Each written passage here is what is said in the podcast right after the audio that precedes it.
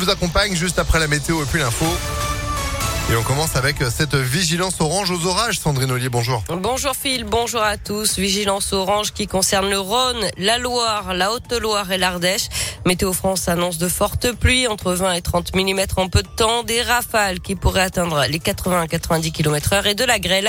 L'alerte est valable de 14h à 20h. Il était attendu 15 jours après le second tour des élections législatives. Le nouveau gouvernement d'Elisabeth Borne a été dévoilé ce matin. Au total, 31 ministres et 10 secrétaires d'État sont nommés. Colin Cotte. Oui, il y avait d'abord des départs certains après la défaite de trois membres du gouvernement aux législatives. Brigitte Bourguignon, ministre de la Santé, remplacée par François Braun, médecin urgentiste. Amélie de Montchalin, ministre de la Transition écologique, part également remplacée par Christophe Béchu, le maire d'Angers, soutien d'Édouard Philippe. Et puis Justine Bénin, secrétaire d'État à la mer qui a perdu dans sa circonscription de Guadeloupe, doit également quitter son poste.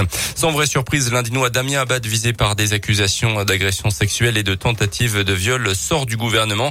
Son poste de ministre des Solidarités sera désormais occupé par Jean-Christophe Combre, le patron de la Croix-Rouge française. À noter aussi le retour de Marlène Schiappa dans le gouvernement. Ex-ministre délégué en charge de l'égalité femmes-hommes sera en charge de l'économie sociale et solidaire et de la vie associative dans ce nouveau gouvernement. Et puis autre changement au sein du gouvernement, Olivier Véran quitte son poste des relations avec le Parlement et devient porte-parole du gouvernement. Il est remplacé par Franck Riester. Un conseil des ministres se tiendra cet après-midi à 16h.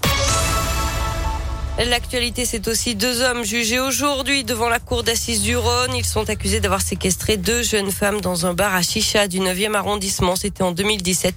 Les victimes avaient été violées à plusieurs reprises. Le bon bilan du premier festival entre Rhône et Saône, c'était ce week-end à Lyon.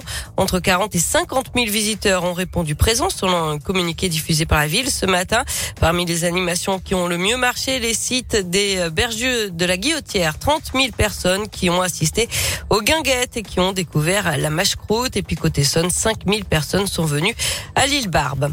Une réunion publique ce soir pour présenter le projet d'apaisement de la presqu'île. C'est de 19h à 21h au campus de Saint-Paul de l'Université catholique, place des archives dans le deuxième arrondissement. Une concertation est lancée jusqu'au 20 octobre avec trois axes principaux. Donner plus de place aux piétons et aux cyclistes, améliorer le cadre de vie et adapter la ville au réchauffement climatique. Le périmètre concerné va du boulevard de la Croix-Rousse au nord à la place Carnot au sud.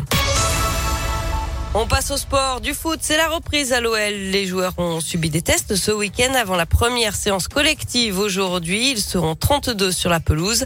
À noter que la séance de jeudi matin sera ouverte au public à partir de 9h30. Avant un premier match amical, ce sera samedi face à Bourg-en-Bresse.